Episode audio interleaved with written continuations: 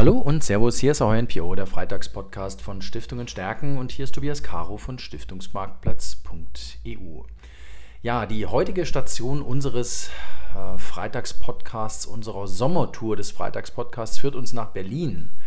Und zwar zur Alfred Erhard Stiftung in der Auguststraße im schönen Berlin, wo wir unseren Stiftungsapero Berlin 2022 dankenswerterweise durchführen durften. Liebe Dr. Christiane Stahl, die Geschäftsführerin der Alfred Erhard Stiftung, sitzt mir gegenüber. Wir sitzen in der Küche ihrer Stiftung nach unserer Veranstaltung. Wir sind alle ein bisschen geschafft, aber wir wollen noch mal ein bisschen Revue passieren lassen, was wir heute Abend gehört haben, äh, liebe Frau Dr. Stahl. Ähm, herzlich willkommen im Freitagspodcast, beziehungsweise auf der Freitagspodcast Sommertour. Ähm, erzählen Sie ein bisschen, ähm, was treibt Sie aktuell als Stiftungs- Vorständin, als Stiftungsverantwortliche um? Sie haben uns vorhin ein bisschen Einblick gegeben über das, was Sie in den letzten Jahren äh, umgetrieben hat, was Sie aktuell umtreibt. Ähm, sagen Sie uns ein bisschen was dazu. Ja, dieses Jahr ist ein besonderes Jahr. Wir feiern in diesem Jahr unser 20-jähriges Jubiläum. Mhm. Und wir wollen mit der nächsten Ausstellung, die eröffnet Mitte September, zeigen, was wir in diesen 20 Jahren alles geschaffen haben, was man als normaler Besucher einer Stiftung gar nicht mitbekommt da wir es tatsächlich geschafft haben, den gesamten Nachlass inventarisch zu erfassen. Ja. Und wir sind auch bis dahin so gut wie fertig. Mhm.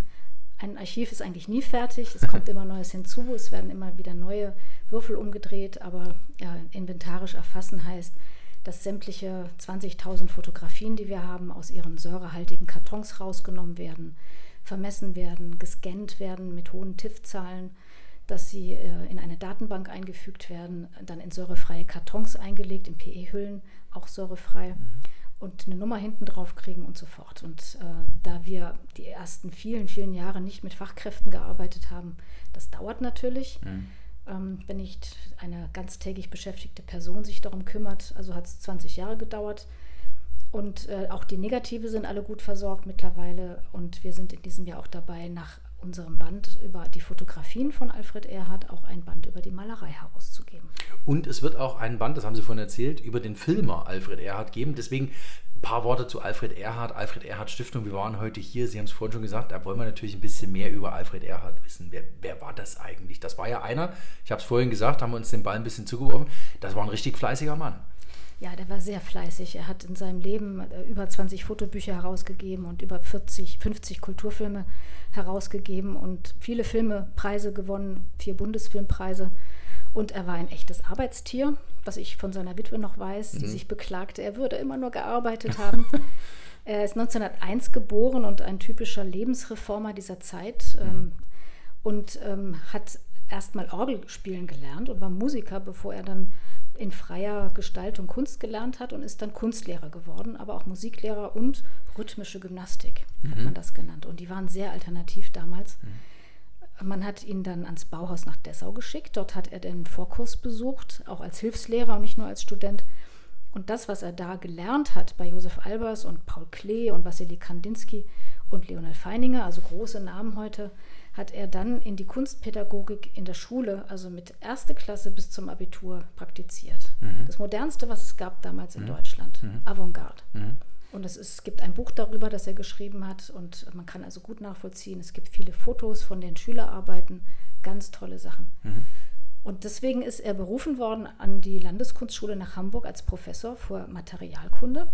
Und das war seine Glanzzeit. Er hatte eine Einzelausstellung im Hamburger Kunstverein 1932 dann kamen die Nazis und natürlich, was mhm. passiert? Er wurde wie viele andere auch entlassen. Ja. Er war zu modern. Und ähm, ja, dann ist er Fotograf und Filmemacher geworden mhm. und äh, hat seinen Job nicht wieder gekriegt. Er wollte es versuchen ab 45 und ist dann eben auch Fotograf und Filmemacher geblieben mhm. und hat nach dem Krieg viel Erfolg gehabt als Kulturfilmer. Auch wenn man sich da jetzt keine goldene Nase verdient hat, aber ähm, als Kulturfilmemacher war er schon sehr bekannt. Mhm.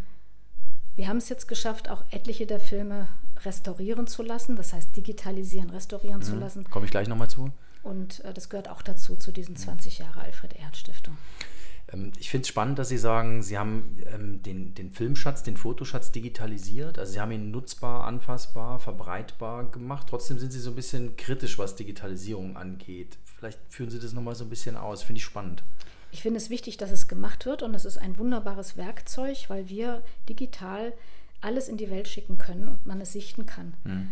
man darf nur nicht vergessen, dass ein Digitalisat niemals das Original ersetzt. Mhm. Und wenn das Original verloren geht, dann ist das nur eine kleine Stütze. Es ist eigentlich mehr eine Stütze wie eine Gedächtnisstütze und es ist eine Stütze für die wissenschaftliche Bearbeitung und die Zugänglichmachung.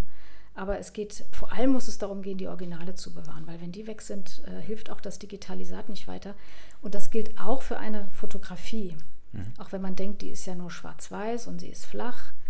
Sie hat keine Struktur wie ein mhm. Ölgemälde, aber das ist nicht wahr, weil jede Fotografie, eine analoge Fotografie, äh, hat eine Aura und hat eine bestimmte Dichte und Farbigkeit und Oberfläche. Und äh, da gibt es immer noch große Unterschiede zwischen dem, der Reproduktion, also dem Scan und dem Digitalisat und dem Original, auch in der Schwarz-Weiß-Fotografie.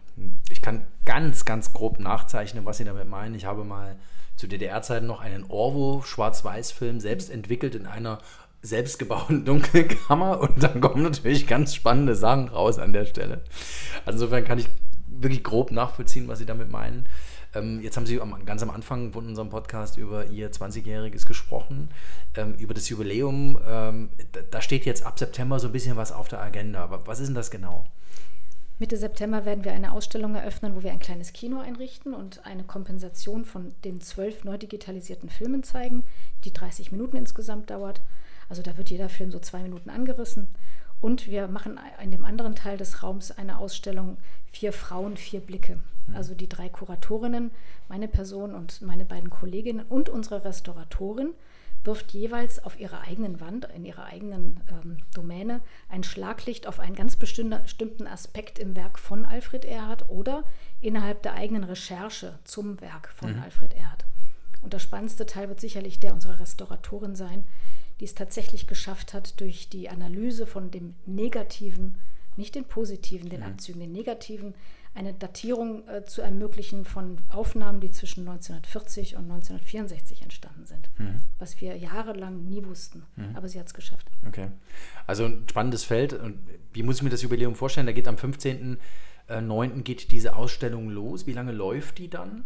Die läuft, also die Vernissage ist am 16. September, die ist mhm. öffentlich, die mhm. ist um 19 Uhr, kann jeder mhm. kommen. Ich glaube auch, da ist einiges dann los. Ähm, viele Kollegen werden auch kommen, die uns seit 20 Jahren verfolgen. Toll. Und die geht bis Weihnachten, bis zum 23. Dezember. Wir okay. haben jeden Tag geöffnet, außer montags von 11 bis 18 Uhr, Eintritt frei. Also kann sich jeder angucken. Ja. Am 18. November ist unser exakt auf den Tag genau, das ist zufällig ein Freitag, ein, äh, der 20-jährige Geburtstag. Und den wollen wir begehen, indem wir die Filmretrospektive starten lassen im Babylon-Kino. Mhm. Und wir sind noch dabei zu prüfen, ob die Musikerin die Filme begleiten wird. Das sind äh, Filme, auf die kein Kommentar gesprochen werden. Wir stellen die Musik ab und die, die werden Live-Musik perkalisch begleitet. Okay. Ob diese Musikerin auf der Originalorgel im Babylon-Kino spielen darf, das wissen wir noch nicht genau, aber ich hoffe, das funktioniert. Die ist wie Alfred Erhard auch gelernte Orgelspielerin. Okay. Auf jeden Fall gibt es Live-Musik auf einige Filme von Alfred Erhard. Einige werden im Original gezeigt. Ich werde eine Rede halten und der Jens Erhard, der Sohn von mhm. Alfred Erhard, wird sicherlich auch einiges dazu beitragen. Immerhin hat er einen dieser Filme mitgedreht, okay. der zu sehen sein wird. Ja. Okay. Der war mit seinem Vater in Island als junger Bursche. Und ich glaube, sein Vater hätte lieber gehabt, dass er Künstler wird. Aber naja, also manche wollen lieber, dass die Kinder Jura studieren und sind unglücklich, wenn die Kinder Künstler werden. Da war es in dem Fall genau andersrum. Und äh, ein Filmhistoriker wird noch uns einiges okay. erzählen. Vermögensverwaltung, und das ist ja das, das Habitat von Dr. Jens Erhard, D&E Kapital AG, die, die Kapitalanlagegesellschaft kennt man, ist natürlich auch eine gewisse Kunst. Also er hat ja das Thema Vermögensverwaltung, Bankenunternehmen, Vermögensverwaltung, Vermögensverwaltefonds nach Deutschland gebracht. Er war also auch ein sehr mutiger und sehr, sehr fleißiger Mann. Das, äh, glaube ich, kann man an der Stelle zusammenfassen. Ähm, wenn wir jetzt von dem Jubiläum nochmal ein, ein Stückchen den, den, den Fokus ein, ein ganz kleines bisschen weiter fassen, wenn Sie die letzten zwei, zweieinhalb Jahre für sich mal zusammenfassen. Waren das anstrengende Jahre als Stiftungsvorständin, Stiftungsverantwortliche? Waren es Jahre, die eigentlich ähm, sehr viel, sagen wir, in der Stiftung vorangebracht, auch verändert haben? Wie würden Sie es so ein bisschen äh, Revue passieren lassen?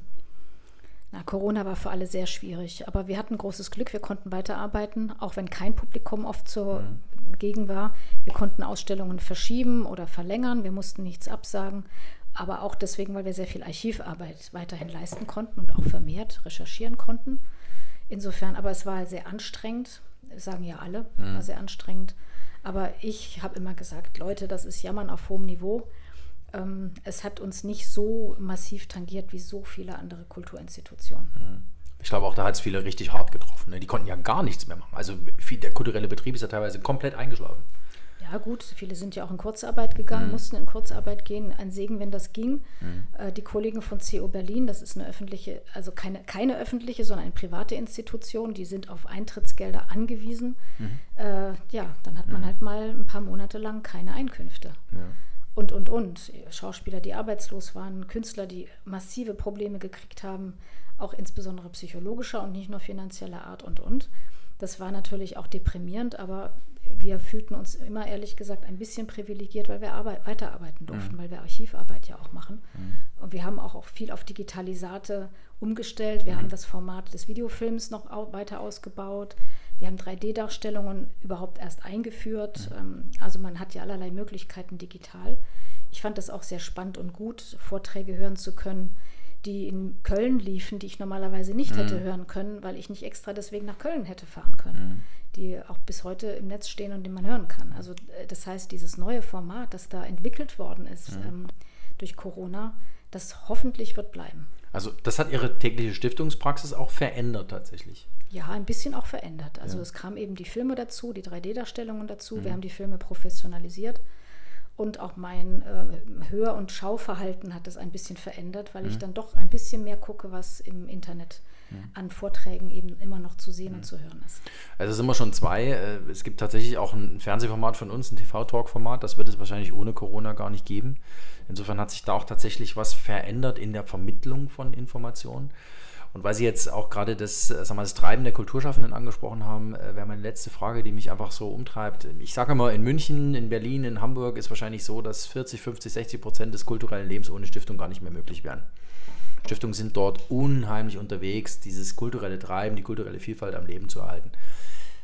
Aber man liest wahnsinnig wenig drüber, man hört dazu zu wenig. Ist das so ein bisschen, ich will nicht sagen ein Problem oder eine Herausforderung für die nächsten Jahre, dass Kulturstiftungen wie auch Ihre einfach draußen ein Stückchen sichtbarer werden, dass Sie diese Geschichte mit ein bisschen mehr Druck erzählen? Oder ist das, also nehmen Sie das auch so wahr, wie ich es wahrnehme?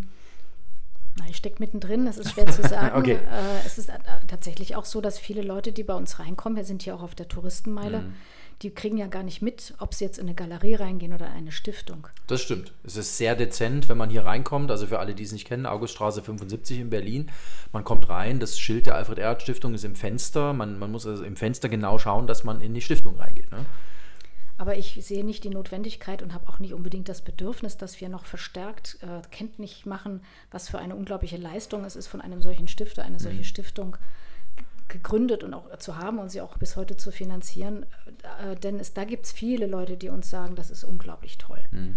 Also da habe ich genug gut, sehr gutes Feedback und wir sind, haben auch eine Sonderstellung in der Fotografie-Szene in Berlin. Ja.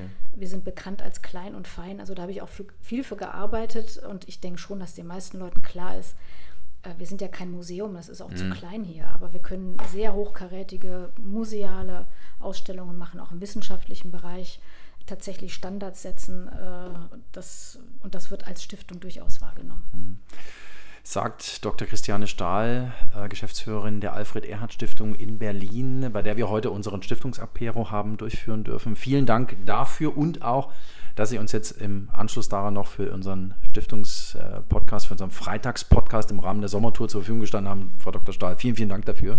Ich danke. Ja, wünsche Ihnen noch einen schönen Abend, einen guten Heimweg und liebe Zuhörerinnen und Zuhörer, ähm, bleiben Sie uns gewogen hier auf www.stiftungenstärken.de. Natürlich mit einem neuen Freitagspodcast am nächsten Freitag.